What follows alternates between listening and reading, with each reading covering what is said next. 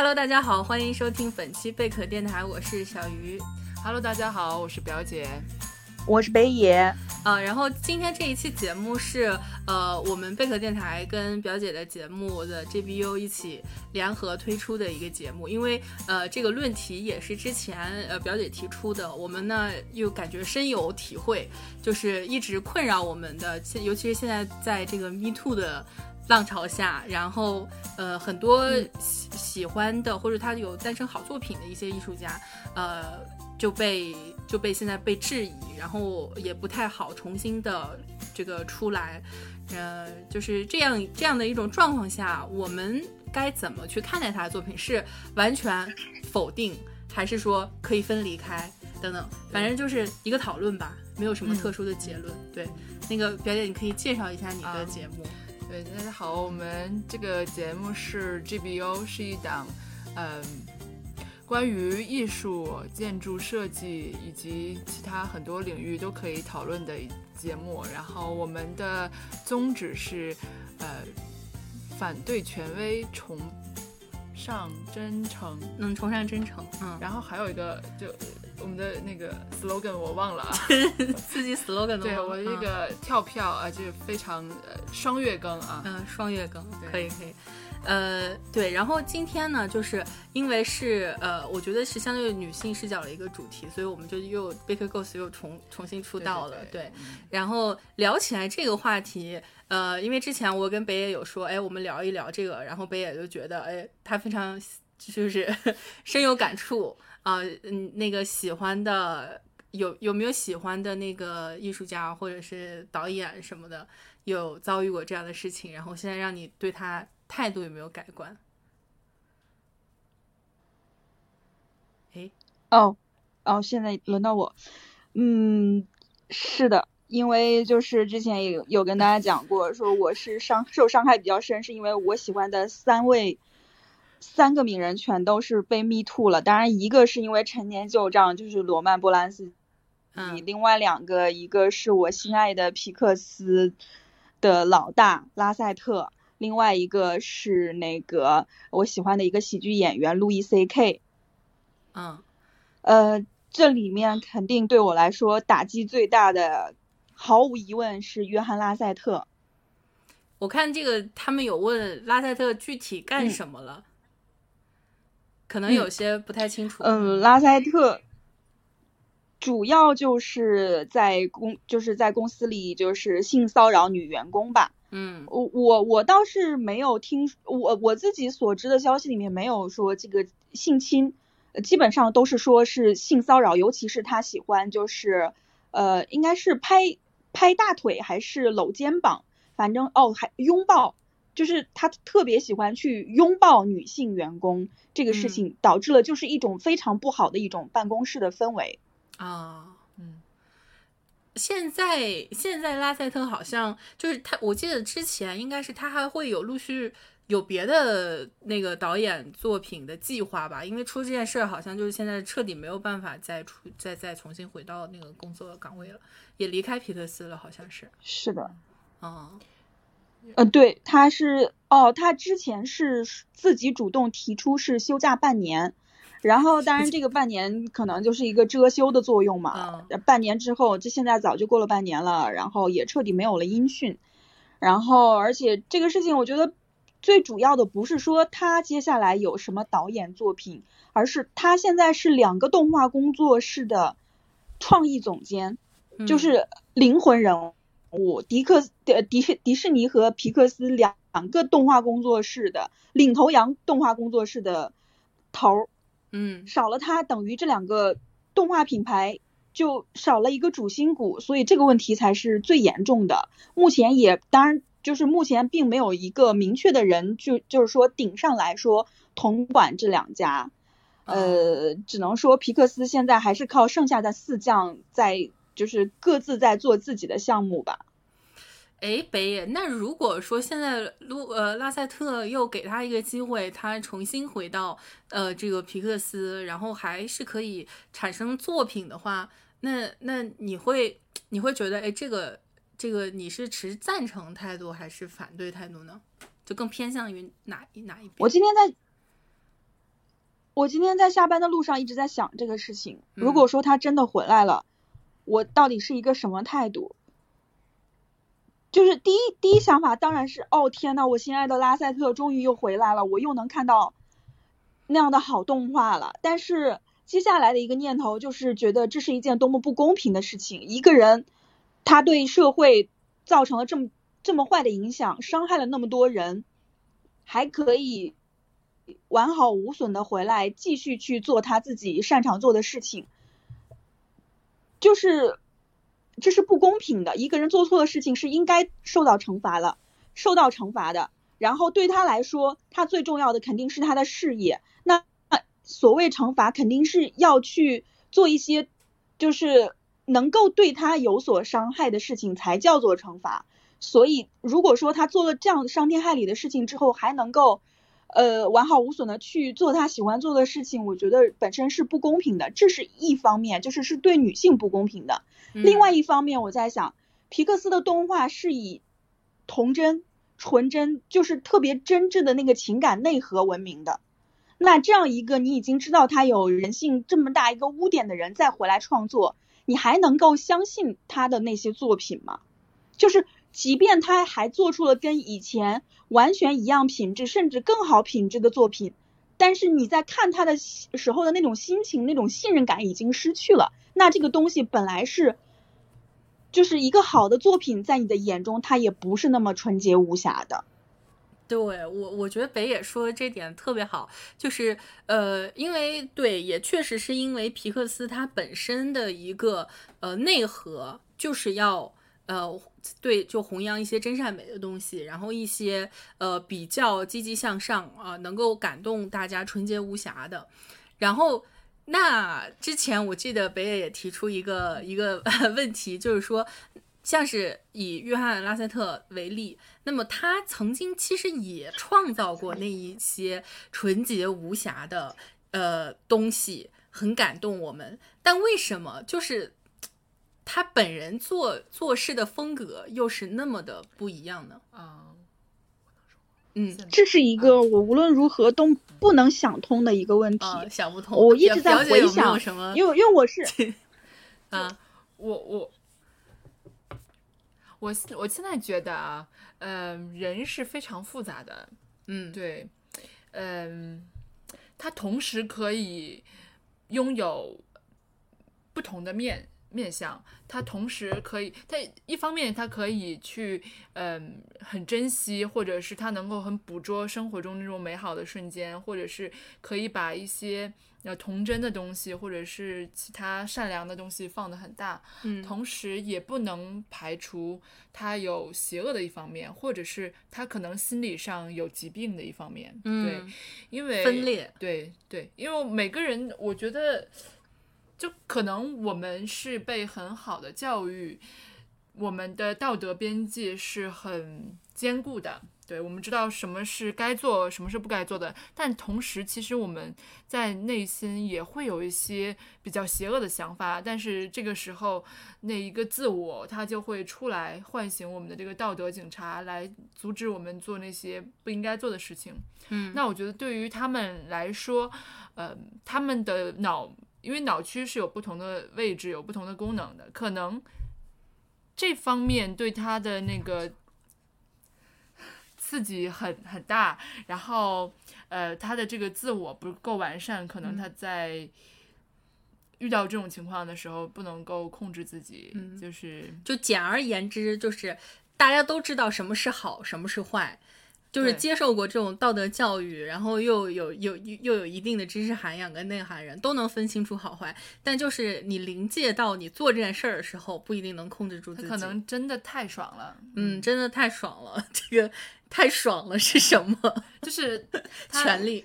对，他在性骚扰的他的女同事的时候，其实是有一种。控制和支配的那种权利的感觉在。对，一会儿我们可以具体聊一下，就是这种职场性骚扰它的一个一个很很复杂的一个形成机制。对对对，呃，不知道这不知道刚刚就是表姐她分就是分享她的观点之后，北野有没有能够稍微理理解一点，或者是就是这种分裂感？就是嗯。我能够接受说，呃，一个人的呃德行和他的能力是两回事儿，就他能做到的和他自己愿意做到的事情是两回事儿。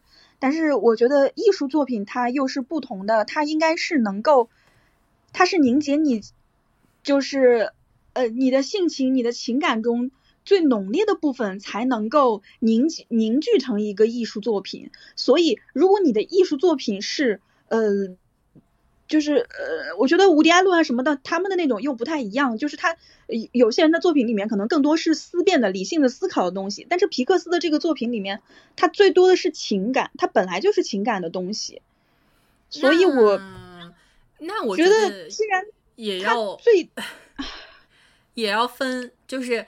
因为像是皮克斯的动画作品，它也不是一个人创造出来的，有很多很多的这个艺术家在里边。那它其实是一个共同完成的作品，也不能说把所有的这个呃真善美或者说内核都归功于拉塞特一个人，因为是这个动画公司的一个主旨是这样的。那么所有的人他都奉行去表现这种主旨。对，像是你刚才说的，呃，伍迪·艾伦啊，或者说其他的，我们一说一些呃偏作者向导演，可能更符合，就是刚才你说的，他需要是用这个个人的一些品德或者个人的价值观来凝结出来一一一一部作品，就更偏作者向一点嘛。嗯嗯嗯，然后除了这些电影导演。我们今天这个艺术艺所谓这个艺术家，我觉得要不要稍微呃，就是解释一下他他如何能成为就是我们今天被讨论的对象啊？首先，我们就先排除现在就是大家所讨论的这个呃明星艺人的这种道德道德问题，因为他可能更偏更偏商业属性一点。不管你是造一个星，还是这个明星成名之后你要用从他身上去获得的商业利益，那这个可能就是因为呃。这个商业利益是大众的，你必须让大众认可才可以，呃，实现你的商业目的。所以，我我觉得这个明星啊、艺人啊这一些的偶像啊，那他就可能今天不符合我们所所探讨的这个范围。呃，我们对除了这一些电影导演之外，有没有其他的例子？啊，路易 C K 啊，路易 C K，对，对啊，呃，路易除了路易 C K 呢，我就说，我就想说，除了影视圈之外的。毕加索啊，毕加索一下跳跃的好那什么？对，嗯，来，就表姐给我们普及一下，毕加索怎么被 me too 了？他没有被 me too，他，嗯，他的首先他的艺术艺艺术上的造造诣，对造诣，嗯，艺术上的造纸造诣 是就是没有办法被，他是立教科书上可以说是最重要的一个，呃，承接了就过去的艺术和现代的艺术。承接了具象和抽象之间一个非常重要的艺术家，他开辟了立体主义嘛？他呃教会我们用其他的方式去看待同一件作品，但是他的一辈子都是一个呃，他有好多任老婆，然后他以就是以现在的观点来看他的那个行为，他是一个厌女症，可以这么理解，他。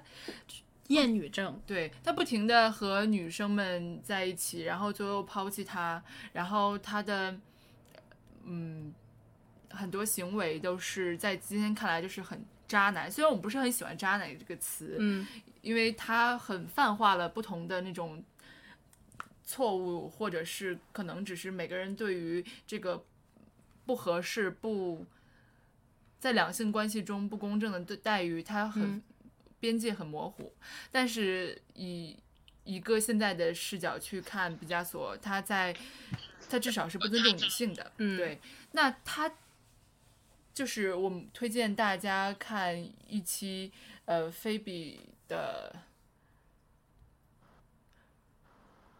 脱口秀节目，然后我可以把链接放在底下。然后他就是，嗯，非常深刻的讨论了一下关于毕加索和他的这个女性之间的关系的这样的一期节目。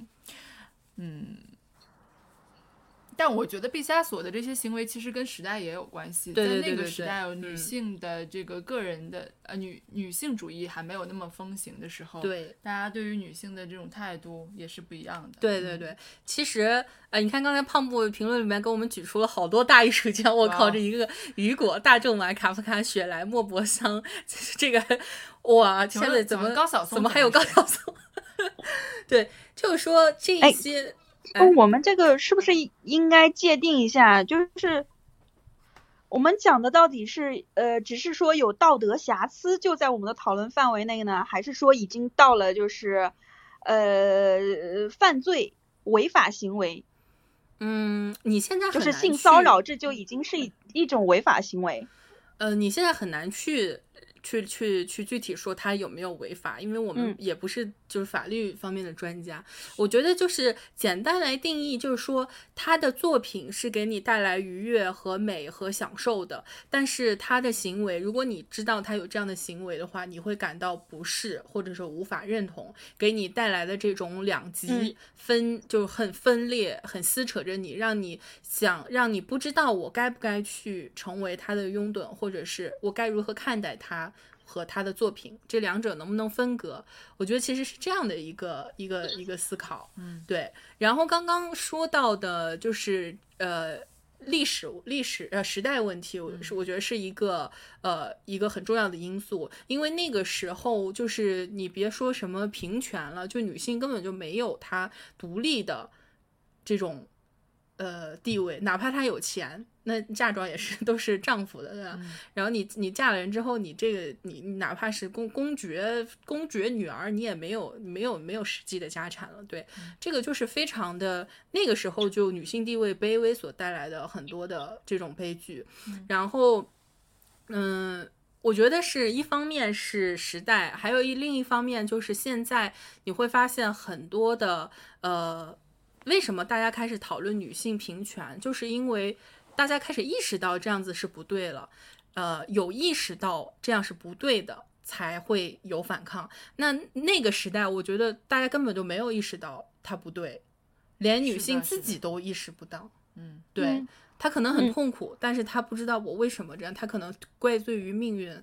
他可以，他或者是怪罪于就是你们两个情感中的问题，但他不会认，不会不会有足够的那种社会的支持，或者是他内心的一个清楚的认识来告诉他，其实这个是可以被改变的，对不对？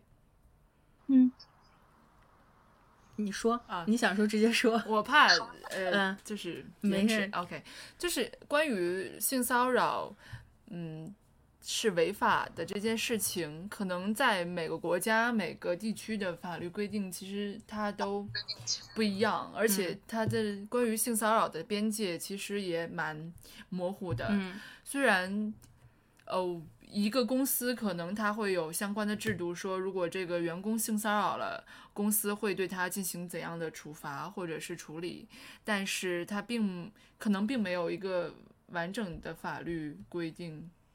对对这，而且因为有些性骚扰行为就是很微妙。对，如果我被我作为一个女性一方，或者是我是被摸的那个人，如果我没有觉得他性骚扰我，别人也没有办法检举这个摸我的人是性骚扰。对对对，对，也取决于这个当事人的一个意愿，就很很微妙的事情。所以我想问一下，拉塞特他的那个呃行为是被他的同事们爆出来。然后是的，他目前是自己说啊，我在家休假一年半年。他是主，就是官方的说起来是他主动提出的，但是这个背后到底是不是上层给他？应该是上层给他施施了压吧？嗯，应该也会的，也给他一个面子，就是说你自己说我主动休假吧。我想起来那个。直接把他裁了，可能面子上说不过去，才给了他这么一个机会。对，嗯，赐你一道红一一道白绫，自行了断吧。三尺白绫。对，嗯。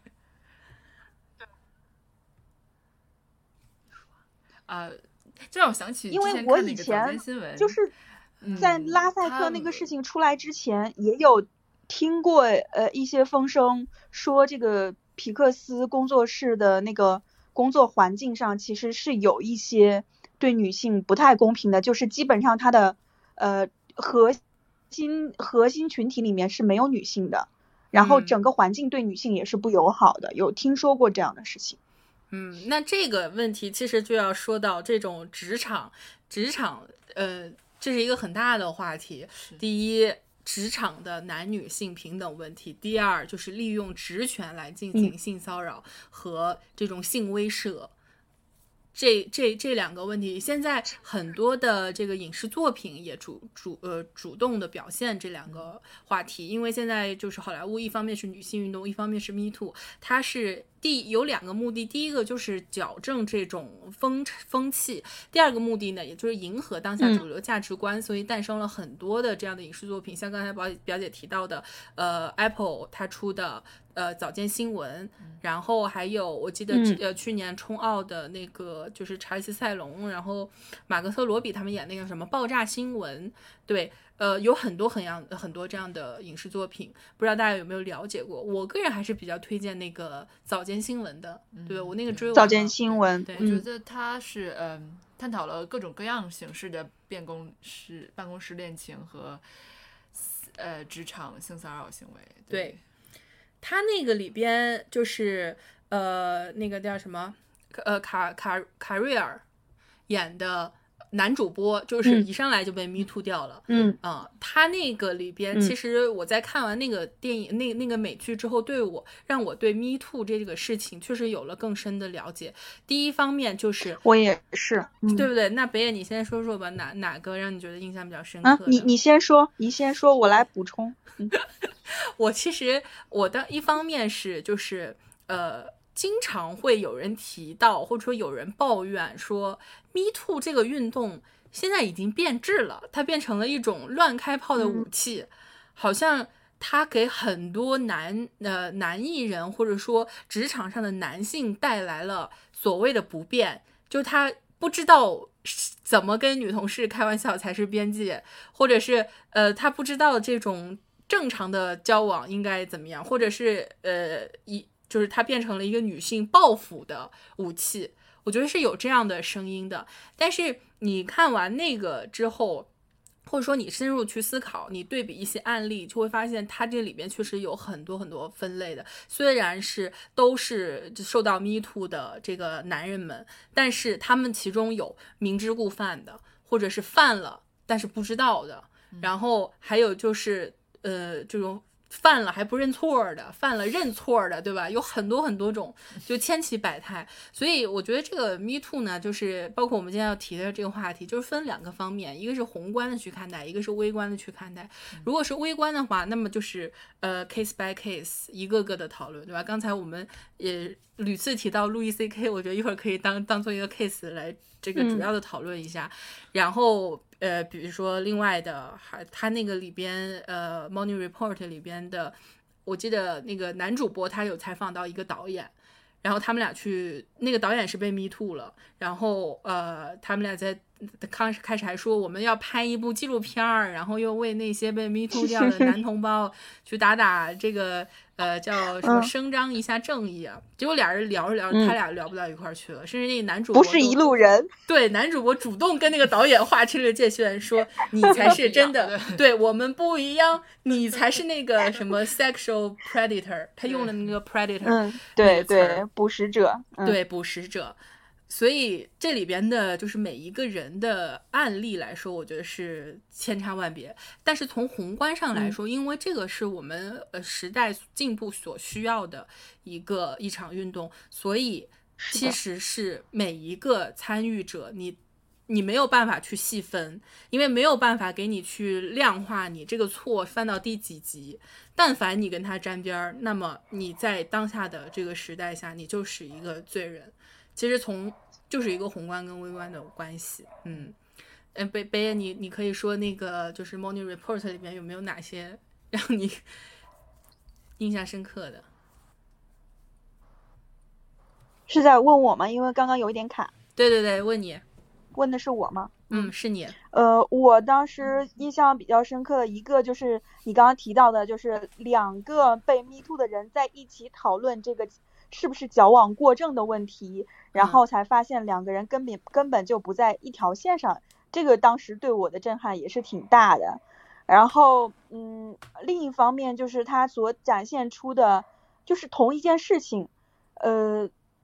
就是这个施害者和受害者，他们两个人的感受是完全不同的，他们对同一件事情的看法是完全不同的，然后他们的这种立场也导致，嗯嗯，那个男方根本就不认为自己是犯了错，我觉得这个当时也是给我的震撼特别大。原来，嗯，就原来他们在施加犯罪的时候，他心里是这样想的，他自以为这一场就是。就这件事情，它本身是一个平等的事情，他并不以为自己的权利在这其中起了多大的作用，而可能是他这种权利恰巧把自己给美化了，他认为自己是有魅力的，就是他陷入了一种自我催眠当中。这个当时让我觉得，呃，就就挺呃挺震撼的。然后另一方面就是女性受害者她们。总是被提到的问题就是，哎，你为什么不反抗？你当时为什么不反抗？为什么你多年以后才出来说这个事情？你是不是就是在察言，就是在呃看周围的这个环境，看风吹草动，你才出来就是突然来这么一嘴？但是你去看这个事件当中女性的，她们第一次被这样对待的时候，她们心里的那种恐惧，她们立马被石化。不知道自己该怎么去拒绝，也不知道事后怎么面对对方，也不知道事后怎么面对自己的那一种绝望的心情，才是就是让我知道了一个受害者他在这个事件中所受到的绝不仅仅是肉体上的伤害，嗯，最对精神上的施加的伤害才是最大的，他是对让人对自己产生了一种自我怀疑，对世界产生了一种怀疑。我觉得这个真的是超级绝望的事情。他那个里边那个例子还是拆的比较细的。他那个里边的这两个这一对儿施害者受害者的描写，在就是影视作品中，我觉得是目前看到就是刻画的最细腻的一个。是的，是的，嗯。呃，对对，就是最后自杀的那个女孩，嗯，她去回忆自己当初的那种状态，还有当她去。就是等于说去申诉、去告状，结果当对方回首就给了他一个高级职位，然后他的那种目瞪口呆，以及就只能去接受，就是他整个我觉得是在一种不不清醒的状态下去做的一系列的举动。对，他所就是当他受到侵害之之后，所有的那些举动，我觉得他整个人是一种梦游的状态。他已经无法理智，他全是靠自己的一些冲动、一些本能的反应去做什么，或者是被别人推动着去做什么。我觉得这个人这个时候他的灵魂已经脆弱到不行了，这个是比较打动我的地方。然后还有一个就是，呃，女主那个，嗯嗯，珍妮弗安妮斯顿她演的这个女主播，她在这个事件中所起到的。呃，等于说他所处的这个这个位置也很微妙。他在这个事件中，整个呃别的女性是一个就是权利没有权利的这样一个位置，他不同，他是有权利的这一方。但是他在整个事件中，呃可能不会呃遭受到这种伤害，因为这个男的可能还要巴结他，所以两个人看似是平等的。但是在这个环境中，他又他并没有去为其他。他那些受伤害的女性，自己明明看到了，也装作没有看到，装作对一切就是毫无所知，是因为他因为他的这种拥有权利的这种状态，好像已经不自觉的自己和其他的那些男性受害者成了一个阵营。如果你在这个阵营里面去唱反调，那你在这个世界中的地位就很尴尬，你无法自处。他既不能是受害者那一波的。然后他站到施害者那那一波的时候，他自己其实也是一种，呃，不知道怎么说，就是有一种半妥协的这种状态。嗯。然后另外一方面就是，呃，两个主播，男女两个主播，他们的地位也是有一点微妙的差别。女主播先火的，火了很多年，后来才给他搭了这个男主播。然后观众对这两个人的反应是，嗯，还有高层也是这样的反应，说女主是越来越老了，老了就没有吸引力了。而这个男性是越老越有吸引力，随着他年龄的增长，他好像越来越有魅力了。我觉得这也是 当下对男女性别不平等的一个呃，就是一个很典型的这种状态。对。然后这个女性就由最最开始的这种她高高在上的这种权利，到后来她要去求人去保住他这个位置，两个人的这个位置其实是有一种调换的。哦，我觉得这个本身也是一种很微妙的东西。那。那他为什么没有为那些女性发声？这可能也是一个非常关键的因素。他在这其中已经感觉到自己的地位是受到了受到了威胁的。如果他不去和这些男性上层就是抱成一团的话，自己是有可能更被无情的抛弃的。对，嗯。表姐有没有看这部戏啊？我我有看，嗯，呃，我觉得它的那种戏剧结构是非常恰到好处，然后 你会觉得它非常完整，非常的工整，然后嗯，但是我觉得它其实对于职场方面的探讨其实是非常多的。它虽然借由一个。嗯，社会热点 Me Too 这个事情，它其实探讨了更多的是这种大型的这种组织架构里面的职权和权力的这种控制和权衡。那我觉得印象对我比较深刻的是，威威瑟斯彭他说到，就是你们在座的每个人都不是无辜的。嗯嗯，你们见证了，你们看到了这个男主播他去去调。去去去去和各个的女同事们 flirt，你们没有阻止，你们发现发生了一些事情之后，你们也没有上报，就是我觉得在一些嗯，特别是这个之后自杀的那个女孩子，她的一个履历，她的经历也表明，整个这个公司的结构，她对于这件事情，她是希望。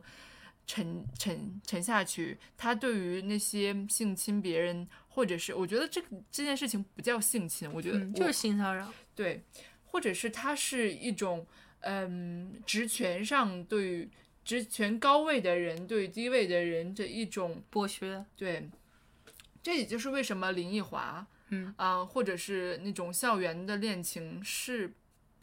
道德的是不允许的，就像咨询心理咨询师是不能够和他的来访者发展呃咨询关系以外的关系，嗯，是因为当你处在一个权力的位置上的时候，你可以对这个人有操控，你不知道他和你的这种呃超出你原本的关系的这种亲密关系是一种服从顺从，还是真正的这种两性之间的吸引，所以。特别是我觉得，其实某些时候，我觉得那种年龄很大的女生和那些刚出社会的二十岁，可能她已经成年了的女生的那种恋情，我也觉得也是不道德的，因为她某种层面上，那些女孩子她对于这个世界没有一个完整的认识，一个正确的是呃一个坚坚固的是非观。那些四十岁、三十岁的男性可能会对他们有很大的影响和操控。对，那。这个是我对于这个剧比较印象深刻的地方，就是他没有一个树立一个呃真正的英雄啊，或者是一个绝对的负面人物，他非常的呃立体和多面的讨论这件事情。嗯，对，呃。那个剧里边，像史蒂夫·卡瑞尔他演这个男主播，我觉得就属于，呃，刚刚北野说的一点，他做这一些事情很大的一个成因是认为他把他把他得到这一切都视为一个自身的魅力，他的一种权力带来的错觉，就是好像哇，我是我是呃这个办公室里边最靓的仔。对，我是街上最靓的仔，然后我冲谁微笑，谁就被我俘获。但其实那个别人迎合他的里边，很大一程度上是因为他有权利，他能够控制我职位的去留，我能不能够晋升，我有没有好的新闻等等等等，很多都是跟这个权利挂钩的。但是他自身不知道，或者他自身过于享受那种被大家所包围的，然后他跟这个就是里边后来自杀那个女孩去呃这个外采的时候。有这样的机会，然后他会觉得，哎，这个是男女之间你情我愿，嗯啊，然后我加上我这么的帅气啊，这么的这个有风度，所以他应该很喜欢跟我在一起吧？对，而他有这样的一个假定，嗯，而且他的那种自信其实是，呃，带给他确实，我觉得我注意到一些细节，就是他走之后，大家会。怀念这个人，觉得他很有趣，charming，对他呃很 nice，对所有的人都能照顾，他记住每个人的名字，就是这也是一个他让他。增加这种哦，他的性吸引力上就是错觉，嗯，对，像像是他是属于这样的一种人，还有一种就属于再举一个例子，就是那个爆炸新闻里边，他那个因为他是呃爆炸新闻应该也是一个我忘了是哪个台了，是是 Fox 对 Fox News 里边那个高管，像那个高管他性骚扰底下的女主播女呃女职员，他是完全的知明知故犯。他就是利用自己的权利去去性骚扰女主播，常年的。然后是呃，像是那个马格特罗比他演的一个，他非常有野野心、很年轻的姑娘。呃，先是进入了 Fox News，特别想找找到机会去成为这个台前的主播。然后后来就找进了大佬的办公室，进了大佬的办公室就是就是进去就深似海，常年的就是被他性骚扰，但是确实给了他。晋升的机会，让他也成为了正式的主播。对，像像那个里边的这个一个典型，就是我明知道我是在做性骚扰，但是因为我有权利，嗯，我就算你不愿意，大有人在愿意，只要满足我，我就可以让你晋升。这属于另外一种。那我觉得就是像是呃后面的一种呢，就是要探讨这种，你说就有的人会提问嘛，就说哎，你说像他这么有权有势的。你花点钱不好吗？不香吗？它不香。对，为什么要在就兔才不吃窝边草呢？为什么要一定要在办公室里搞呢？真的很香。对啊，就有这样的提问。那我觉得这个就是一个呃，就是跟权力挂钩的问题。是的。我记得那个是的，纸牌屋里边有一句非常经典的，说呃什么 Everything is about sex，对，except，sex。Sex is about power。对，我就有点忘了原话是不是这个，好像就是这个啊，就是所有世间所有的事情都是跟性有关的，它或者它的目的都是性，但唯独性不是，性是跟权力挂钩的。对，那这个就算是一个很好的体现，像是在这种职场中，呃，利用权力来进行呃这个性骚扰的，就是因为他给他带来一种快感，嗯，就给他带来一种我是。高高在上的，然后我是可以利用我的权利，就他也不是说在这种性骚扰中真的他能从性里边获得多少快感，而是能从权利里边获得快感。是的，对他镶在这儿，你知道吗？对，这个是职场，职场它有点像是像是职场霸凌啊，或者说什么，它都是一种权利的体现吧。对，我，嗯。我觉得这样的人，他可能那个人格没有完整的发育好。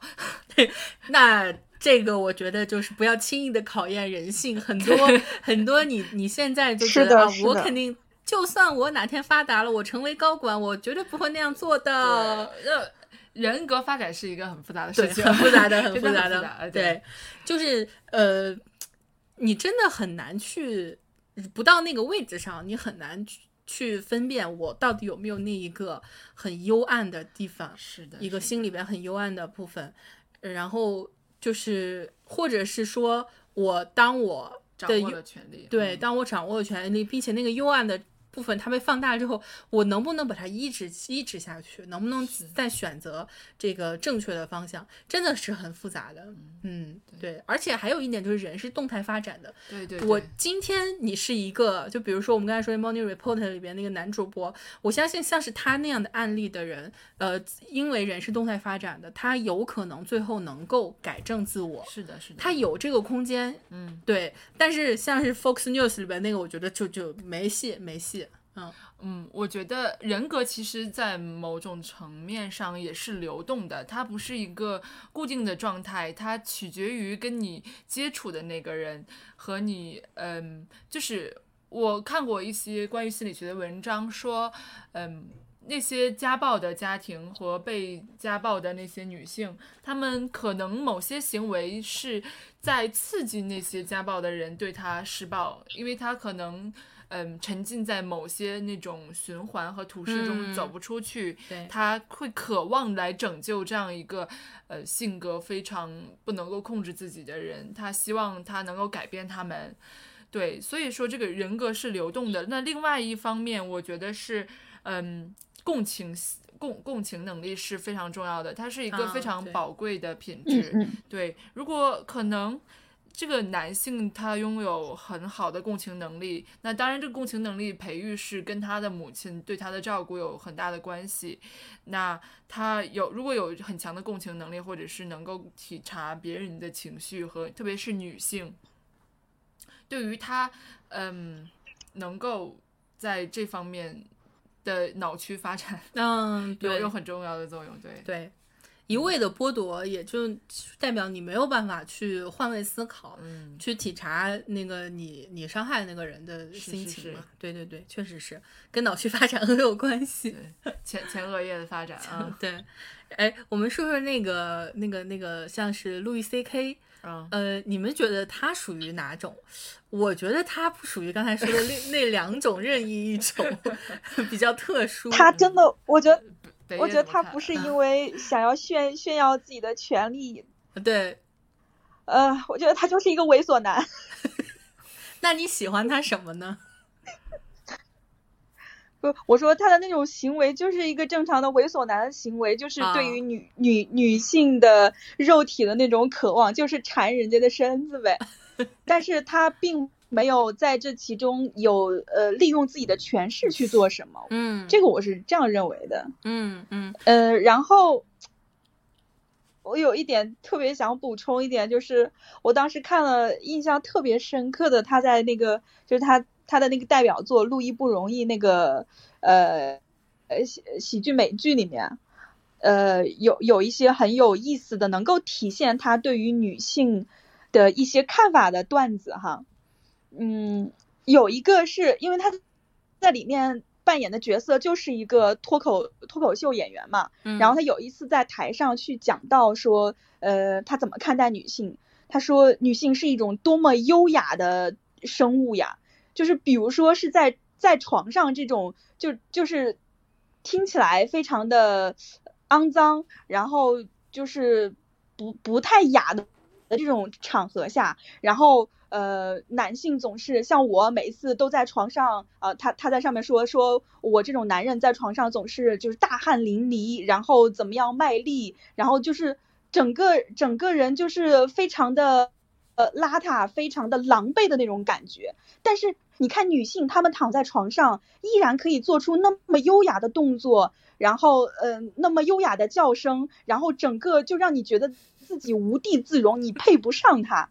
然后他是这这种表述，我当时就看了就觉得超级搞笑，你知道吗？就是他对女性好像 把女性当当做一种优雅的、高高在上的、自己高不可攀、自己我很 ugly，然后就是就是我配不上你的那种渺小的，对我自己是猥琐的这样一种生物的感觉。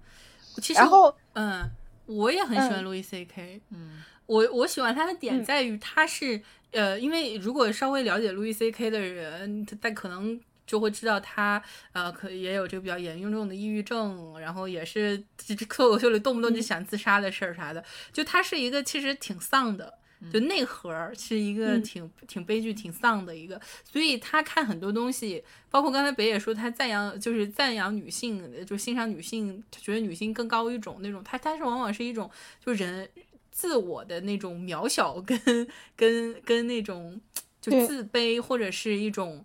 呃，他觉得人类很糟糕，天天都觉得啊，人类就恨不得就是一个 piece of shit。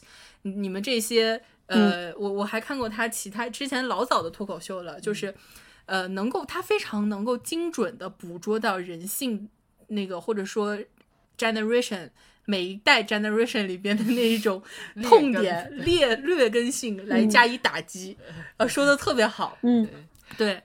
但是我觉得他还是不是那种滥用权力的人，对对对，嗯，他还有一种矛盾的地方在哪里？就是还是那个美剧里面，他有一个自己暗恋的一个女生，他然后他一直在追人家，还没有追到手，就是两个人还在相处，但是人家现在还没有正式的喜欢上他，然后他追的这种过程中。他明明是就是把那个女生看的就像刚刚说的那种，觉得对方是高不可可攀的、高贵优雅的，然后我自己配不上他。一方面他是这样想的，但是他在追求对方的一些过程中，他不停的在用强，你知道吗？就是去强吻，然后强行想要跟人家上床，剥人家的衣服，去拥抱、去接吻，这种动作，对方就是反抗过很多次，但是他就是一边闷不作声，他也不解释什么。就是可能一边 I'm sorry I'm sorry，然后也没有嬉皮笑脸，就是那种很委屈的，然后觉得很羞愧的，一边 I'm sorry，然后一边愣着头又上去去扑人家，就是这种男性的动物性的这种有一点偏暴力的这种东西，和他刚刚 提到的那种，我觉得他刻画对，跟他刚刚他刻画的挺好的提到的那一种形象又完全不一样，所以我觉得他身上真的是有一些。又矛盾又真实的东西存在，嗯，就就是他的这个例子呢，有别于我们刚才说到的利用职权来进来进行那个有意识或无意识的性骚扰，或者说性呃这个剥削，他这种就属于那种呃就是天生猥琐男性本能。啊男性本能里边 带有的那种 猥琐，对，天生猥琐什么鬼？就是他嗯，你想。因为呃，他那个很多的时候，他其实是没有觉得我是高于你一等，他甚至觉得就是我配不上你。嗯，对对对。那他其实这个时候是有一种，就是把一种我我我配不上他，或者是他高于我的一个东西，我想要去破坏他，想要去侵占他，想要把就是他那个高于我或者完美的东西，把它给变坏，或者是。我去毁灭他，有一种这种微妙的、怪真诚的啊，怪真诚的开心。就 他那件事情出来之后，我就觉得哦，一点不意外，一点。就哎，这不就是他会做的事情吗？嗯，他在剧里面，他在那个脱口秀里面可能会有一些杜撰的成分，但他每天最爱做的事情不就是这件事情吗？对对。然后出来之后，我看到众多呃国内的喜欢。喜欢他的那种粉丝的评价，就说哦，可以，可以，可还行啊！这这也不愧是你，这就是你会做的事情。然后他最近不是新出了最新的单口吗？啊，他又复出了是吗？对他复出之后的一个最新的单口，我不知道北野有没有看哈？嗯，我没看，但是我知道这个消息，我还暂时还没看，把这事儿给忘了。嗯嗯。OK，那可以去看一看，他在这个最新的单口里面有聊到这件事情，呃，我就先不剧透了，你可以去看一看。他自嘲吗？还是嗯，有自嘲的部分。然后他呃，有点意思，我突然想看了，因为只有我感觉只有他就遇到这事儿，后面还能有机会自嘲一下自己。他在这个单口特辑里面讲了讲他在呃国，他就是。他在这件事情发生之后，他走到大街上，他在餐厅里，就是大家对他的那种恶言啊，或者是这种冷冷的目光，然后他就有一种啊，至于吗？这种感觉。其实我也觉得，就是呃，不至于，不至于。一一方面是我对于他的这种喜好，我觉得他的这件事情，首先，呃。挺光明磊落的，我不知道为什么我会有这种形容词，我会被 被观众喷成喷子吗？不是不是，我觉得也不是说光明磊落，就是他不是说表面上一个人设，然后背地里一个人设，对，他是表里合一的，他也谈不上光明 磊落，他也没有在大街上这个随便性侵的人，就是说他他没有就是表面感觉好像哎呀这个人五人六的，结果私底下那么猥琐，就我们表面上看到他也是有很多劣劣根性，他甚至还会拿出来说，所以当他真的做出这样的事情的时候，你觉得？人设，哎，没有什么奇怪，他他就是这么一个。人嘛，嗯嗯。嗯，所以对我觉得像是就是说，他说他觉得自己受到那样的待遇，至不至于这个问题，就是还是要说宏观有微观的事情，可能。就是你比如说，呃，路易 C K 他有过性骚扰，然后可能是在。一定一定场合下发生的，然后约翰拉塞特他有性骚扰过女员工，是在一定一定场合发生的。如果说我们用，比如说把他们都拉到法庭上，然后用这个呃这个法律来框一框你这些行为，OK，你是就值不值得判一年？你值不值得判三年？可能千差万别，因为他要呃结合当时那个案例，对不对？你当时是做到什么程度？然后一种是怎样的情况？你给受害者带来多少的伤害？可能。假如说随便打个比方，这个呃法庭上权权衡下来说，路路易 C K 你你这个事儿，比如说判一年，然后拉塞特你判两年什么的，然后比如说那个韦恩斯坦你值得二十年。但是这个事情没有，我们没有参与这个评判的过程，以及细致的去区分他每个人行为的那种轻重程度。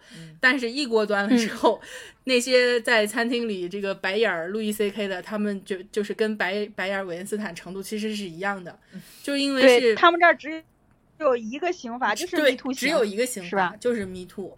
所以就是，但是我不觉得说这样的呃这样的。就是有失偏颇，我只能说，就是是在当下的这个时代或者这个运动中，就就就是这样的一个情呃呈现的方式，对，因为大众就是你们这些人要代替全体的男性犯罪者去服这个刑，哎，你们就是也不能说他们是耶稣哈，对，就只能说你在这个节骨眼儿，你被。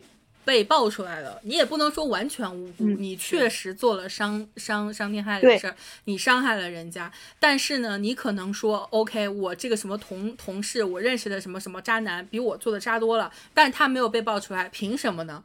你你这样想的话，就我觉得就就没法聊了，就是就是 现在是一个变化的阶段，那。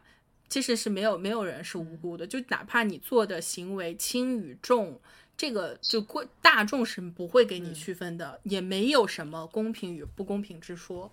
嗯，那我觉得另外一个值得讨论的问题就是，嗯，当。把他呃，就是艺术家本身，他的道德是接受所有人的审判的，因为他是一个公众人物。对，那他的作品是否应该被我们拒绝？那就像嗯，波兰斯基，那波兰斯基他的那个案子呢，就很扑朔迷离啊。嗯，就我们也不知道他真的是否性侵了，但是性侵是很严重的性侵，是否性侵了那位少女？嗯，他是他是说我不知道她是个少女，就不是他的辩词是我我没看出来她是少女啊，对，不是说是否了，是是是了，那你不会问问吗？就不知道是未成年。OK，对，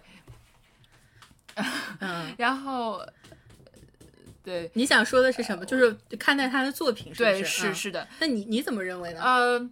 我首先把它和另外一件事情进行比较，就是我们在如此大范围的讨论明星的私德问题。那虽然刚才小鱼有说，我们这次不讨论就关于公众的那些明星网红的这种什么八卦，嗯，对，但是我觉得他们有相似的地方，就比如说像呃最近罗志祥的这件事情，嗯，那他的行为，呃，他的行为。我我把它定义为一个私德问题，就是当我们身边有朋友，就是有熟人，他会出轨或者是呃劈腿，我们不会大加指责，或者是以在微博评论里那样言辞激烈的去辱骂他。嗯，那这因为我们觉得这是一个私德，那当然有的人他可能。不像我这么想啊，他可能觉得这个人就是道德败坏，应该被批评。嗯，对我明白你意思，就是说，假如说这个人是你身边朋友，你发现他是一个这个感情如此的，就是呃。滥用也好，或者是就不太不不太对尊重女性什么的，你可能会主动远离他。对，但你不会说指着鼻子骂他，你快去死吧！就像是这个微博里边那样的去，对，你是这个意思。是的，是的，是的。那另外一方面，放到这个艺术家和其作品的层面，我就觉得我呃，我们要去理解，要去正视人性的复杂，我们要嗯。虽然这很困难，我们喜爱一件作品，但他的人，呃，人德呃，不是人人的道德是我们不喜欢的，我们无法在公正的审判这个作品的时候，但是我觉得应该尽量以一个嗯独立的角度去看他的作品，嗯，因为人是很复杂的，明白？对，嗯，表姐是这个观点，嗯，那北野是什么观点呢？我觉得，对于已经产出、已经产出的这些作品，那我们就要抱着一种作者已死的这种 这种心态去看待他们。直接直接作者已死了，可还行？不是，呃，你你别笑，这个是在文学上是一个就是很重要的一个概念，意思就是说，当这个作作者把作品已经写出来了之后。他就已经不是属于作者本人的了，你就可以用任何你可以自圆其说的这种呃逻辑去解读它，所以这是一个这很正常的一个呃理论。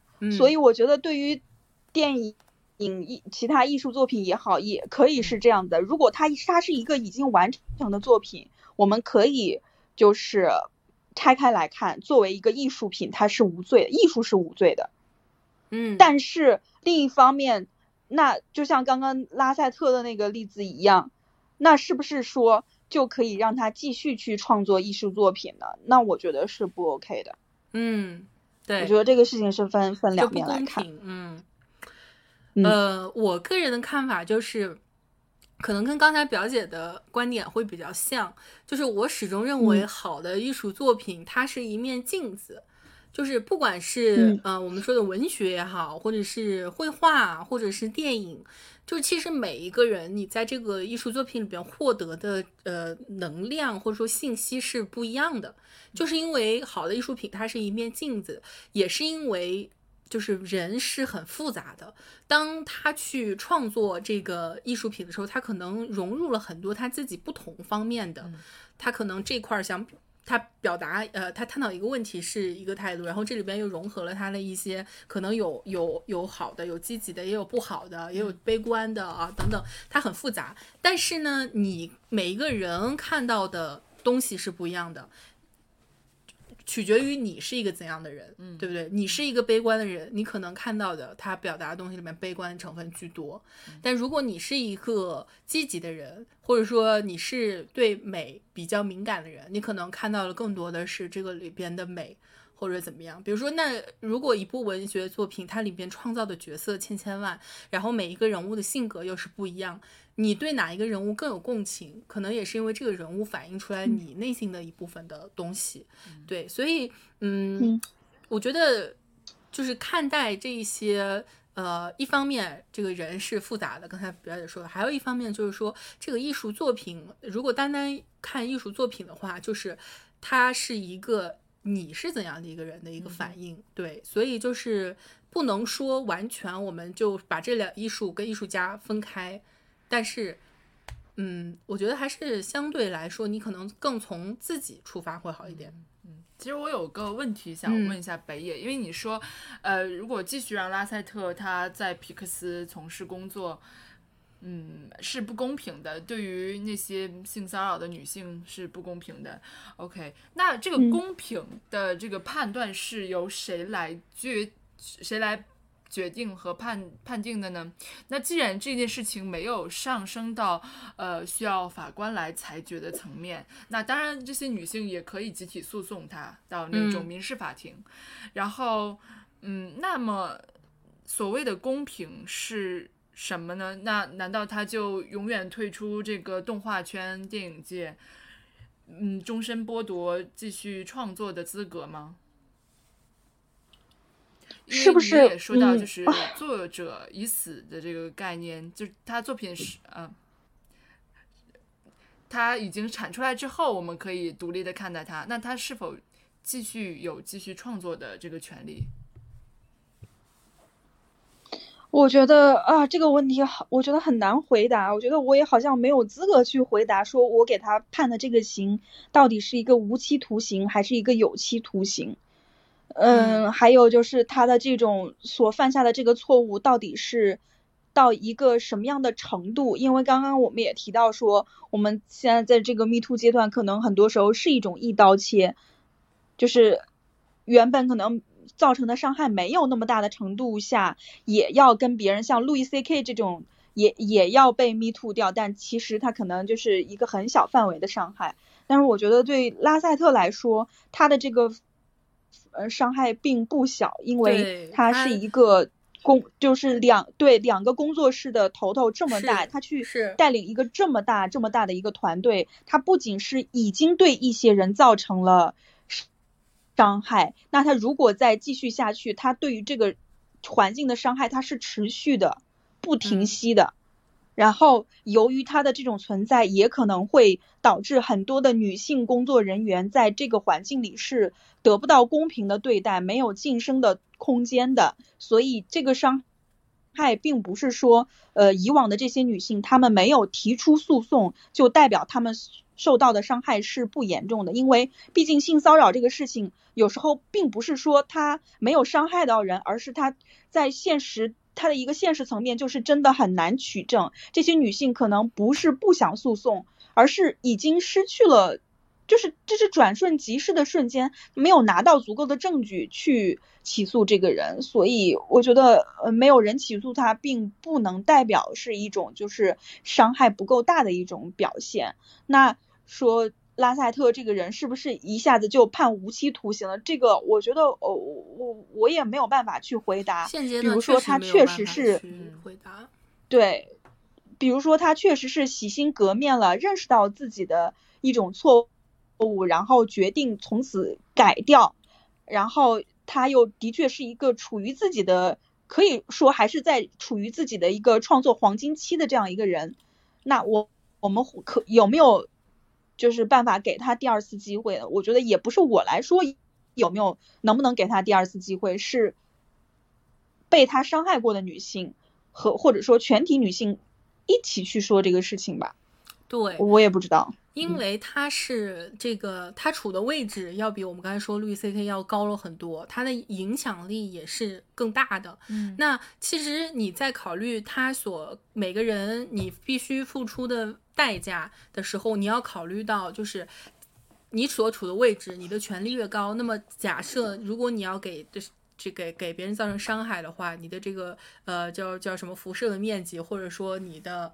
呃，伤害的力度对社会也好，或者对个体也好，对整个公司它是更大的。所以就是因为这个就是一个责任越大，呃，不，能力越大，责任越大的问题。你处在更高的位置，你就要肩负起更多的责任。那如果说你辜负了你身是这个肩上的责任之后，你做了错的事情，那么你就。呃，要付出的代价或者说是惩罚期是更长的，对，这也是一个就是前后相相平衡的一点嘛。是，这要是在日本就直接还有就是剖腹就行了。剖腹，嗯，对，因为日本人他解决问题的方式就真的，人现在也不是了，现在也不是。好的，好的，嗯，对，包括刚才那个，还有就是我想到说那个。呃，是不是呃这样一个创作全盛期的人，然后就给他判了无期徒刑，是不是对动画界、对整个艺术界是一个很大的损失？那你换另外一个方面来说，那当他在职的时候，他在位的时候，是不是因为他的这种权势和他个人对于女性的这种偏见，导致有一些很有才华的女性导导演就因为他而没有办法？得到更更多的施展才华的机会，或许没有他会有一个女版拉塞特出现，那也未可知，是不是被他埋没了呢？对，我觉得这也是一个可以两面看的。是的，是的，对对对，是的，多多个角度来看吧，其实是，呃，然后说到这个这个这个事事件会影响多长时间啊？就是呃，一方面，我觉得现现阶段还没有看到这个势头减下来的一个迹象。迷途是，嗯，对对对，而且就是这这个平权运动的反响，或者说它实际带来的改善，我觉得还有挺长一段时间要持续的发酵，因为这个是一个嗯。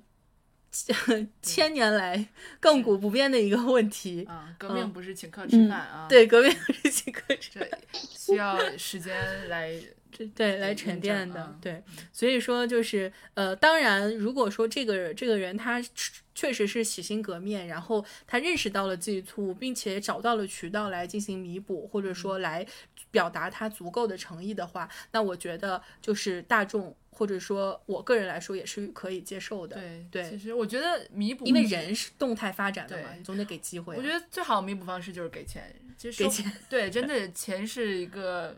可以弥补心情的方式啊？你是说给受害者钱？对，受害者钱，对一些被性侵的人的钱。对，那就是当你想要做补偿的时候，第一，你肯定是先是这个道歉，道歉啊，这个道歉是安慰受害者，受害者安抚好了之后，那才是这个社会看会不会大众会不会给你再多的一次机会，因为大众的态度其实主要取决于你是对受害者怎样的一个是的，是的这个补偿方式嘛？对啊，对对。哎，现在对我们，我们刚才说到还有哪一些？嗯，像是更老一辈儿的布莱斯基、伍迪·艾伦这样的，我看他们现在的这个艺术创作机会也还行，没有说被完全的雪藏了。咱们的帝国还是在的啊，安培尔还在的。对，对，这种这种我觉得又又不太一样，嗯，又不太一样了，就属于那种你要说人家这年纪大嘛，确实也老是也是真老了，感感觉。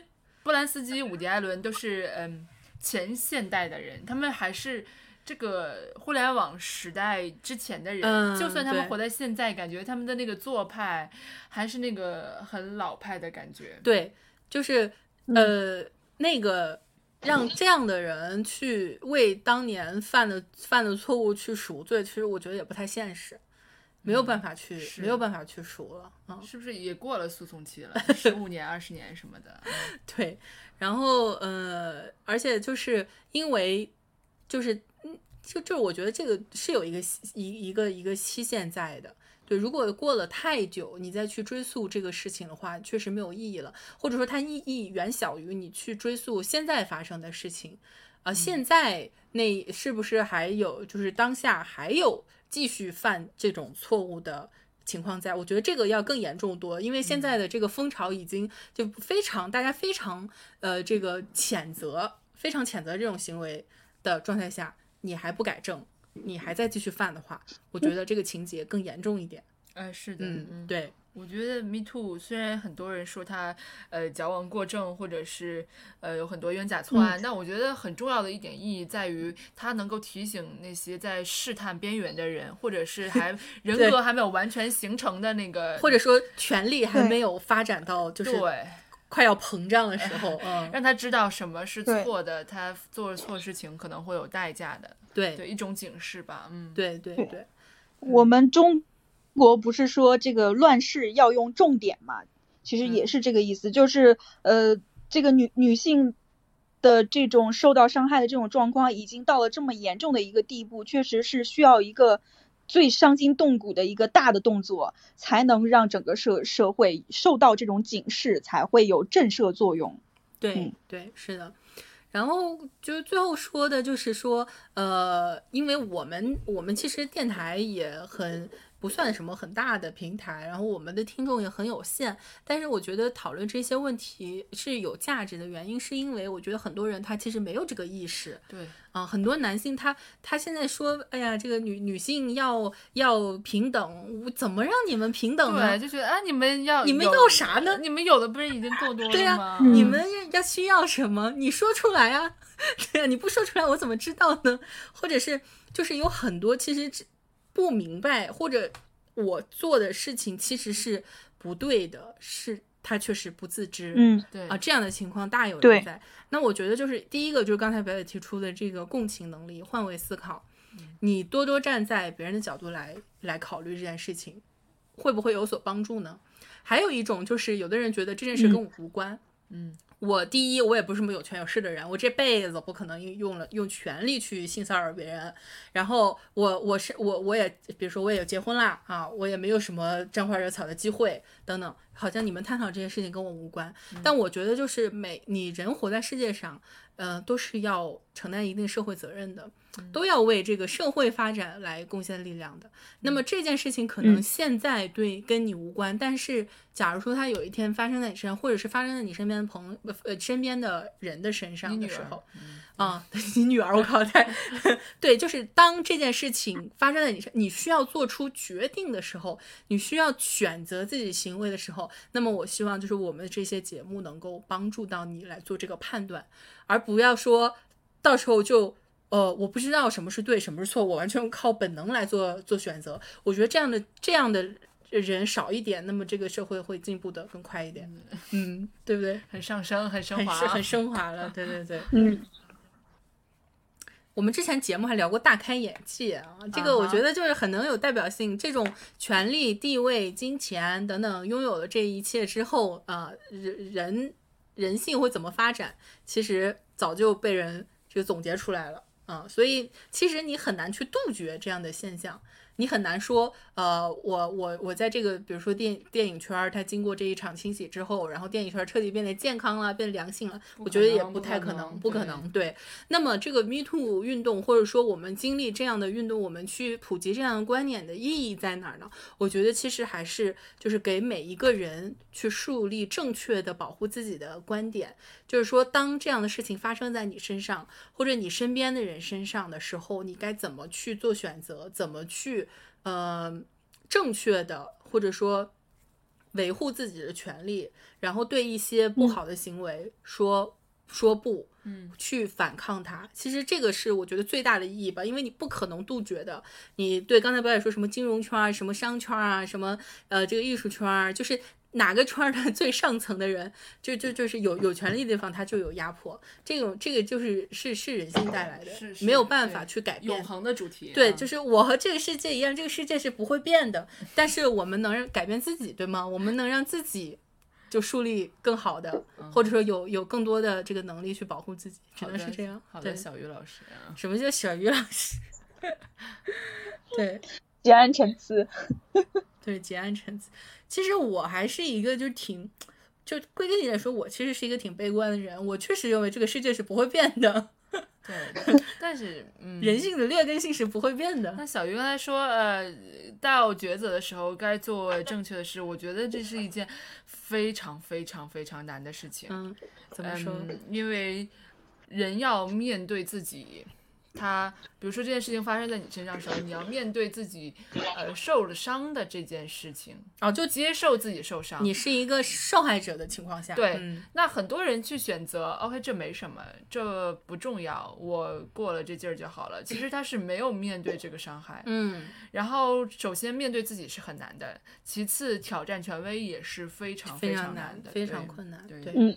对，这个意义就在于说，呃，你是首先第一，你有没有勇气去挑战权威？第二，就是当别人需要你的支持的时候，你你有没有勇气去支持他，或者是给予他一些帮助？嗯，都都是一些你要做出的抉择。又要唱反调了，我现在 觉得勇勇气这件事情，就是嗯是好的，嗯。但是对于那些没有勇气的人，我现在也慢慢能够理解他们了。嗯嗯，因为他可能之前的经历一直没有一个正确的引导。他对啊，那这不就说说到我们需要就没有一些成功的例子来让他支持他，觉得我这样做会成功的。他在内心身体处深处，他觉得我这样做肯定会失败的。对呀，那我们就就是呃。需要制造这种成功的，我们需要制造一个鼓励他的氛围，鼓励他的氛围，对，给他一个支持，社会舆论的支持。对，还有就是说，不要认，就是这件事情可能在这个运动或者说在几十年前就是根本无望，成功的可能性为零。但是逐渐的，这个所谓的社会的进化，就是让这个成功性可能从一变到二，变到三。最后可能我们现在努力努力变到五百分之五是吗？对，也很难，对不对？但是比百分之零要好多了吧？是是是。对，其实是就是这样一个问题，不会这这个这个再怎么样也不会改变人性，也不会改变这个权利权利的黑暗面的。它只是让，就是说这个从一个百分之零的可能性变到百分之五。对，这个我觉得是要每一个人都要参与的，嗯，才会有可能。OK，那。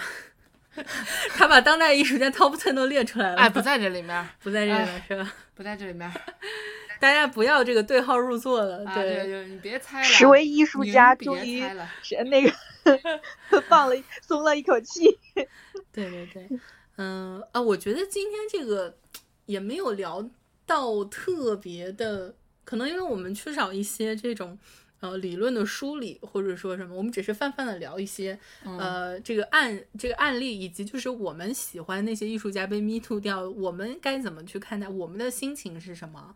对，有没有有没有不知道有没有一些就是跟大家能够共情的地方？嗯，我觉得，唉，其实这个说到。呃，自己喜欢的艺术家被拼吐掉，其实北野刚才说的自己是痛苦的，我我是相信的，真的是。如果你的艺术家被咪吐掉，你心里一点感觉都没有，那你不是真爱。我想送给那个北野一件 T 恤，就我喜欢的导演又被咪吐了。啊，有这样的 T 恤是吗？T 恤对。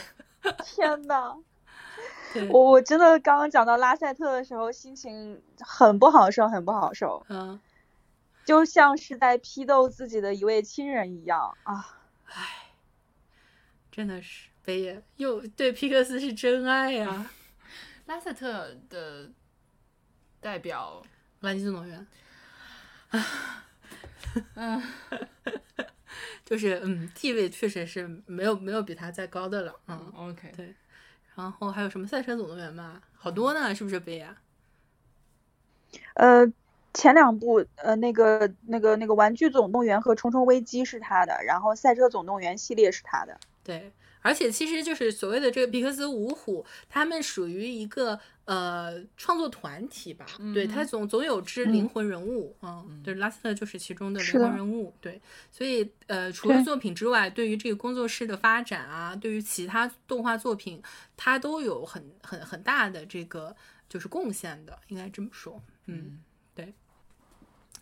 好，那我们。这个，嗯，差不多这期节目就聊到这儿，还是对，还是希望大家多多自己去独立思考吧。包括今天我们所提供这些观点，也仅仅代表个人。你想怎么去看待那一些被 me too 的艺术家？你想怎么去看待他的作品？就是你也可以做出不同的选择，对。但是前提就是说，你这个态度要理性一点啊，不要就不不不要总是人云亦云，或者是呃，就是很冲动的，多么多多换角度去看一看。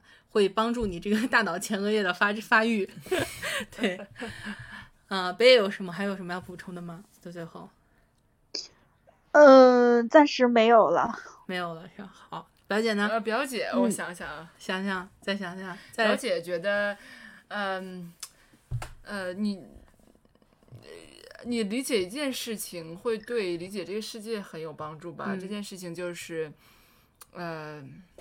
人是很复杂的，嗯嗯，就是他同时可以迷人又可爱，然后又可以做出一些伤害别人的事情，对，甚至有时候他的这种嗯东西是相伴的，就是他就是迷人又可爱的人，sometimes 有一些。E evil 的东西在，就是所谓的男人不坏，女人不爱，可能他的这种坏让我们觉得啊，他更有吸引力，更有魅力。乖乖女会觉得很无聊，那可能他这个所谓的魅力，其实背后是有一些原因的。对，那如果有的人他用这样的借口来，呃，就是给自己理由去伤害别人呢？呃，这。我觉得他这不会是他的借口，就是，嗯，他是男人不坏，女人不爱，就是很多渣男的借口啊。嗯，不是，我觉得借口，我想想啊，怎么理解这件事情？想想啊。嗯，啊，就是他觉得我只有这样做，才会有人更更有更多的人喜欢我，对吗？或者就是他不为自己的行为所负责啊，就是前额叶没发展好，前额又又扯到前额叶，对对对对。嗯，我我大概明白你的意思。其实如果每个人都能够理理解人是复杂的，现在很多网络暴力不会不会产生了。对，然后我觉得你说那种渣男，可能我觉得对他们来说最困难的一件事情是他们不能够理解承诺或者是责任的意义啊。对，那你这要求太高了，这不光是不光是理解人是复杂的，还得理解责任，还有什么承诺。这这是很高级的人类的那个需求层次的部分了。对对对对，那我觉得对于就是一点点来的话，可能就是理性思考吧。第一步，呃，第一步，我们也 如此的那个对 baby 充满希希望的那个节目啊。对，我觉得就这样吧啊，爱咋样咋样，不叫不那个没有任何忠告啊。好的，对对对，也不是什么忠告，对，就是 分享一些观点。OK，那呃，本期 Baker Girls 就就聊到这里，然后呃，这个这个以后还是还会有一些适合女女性这个话题来聊的话，我们还会邀请表姐来我们的节目，然后呃，也希望表姐的电台办得越来越好。哦，谢谢，嗯，越来越好，嗯，好，那感谢大家收听本期节目，我是小鱼，我是表姐。我是北野，我们下期再见啦，拜拜，拜拜，拜拜。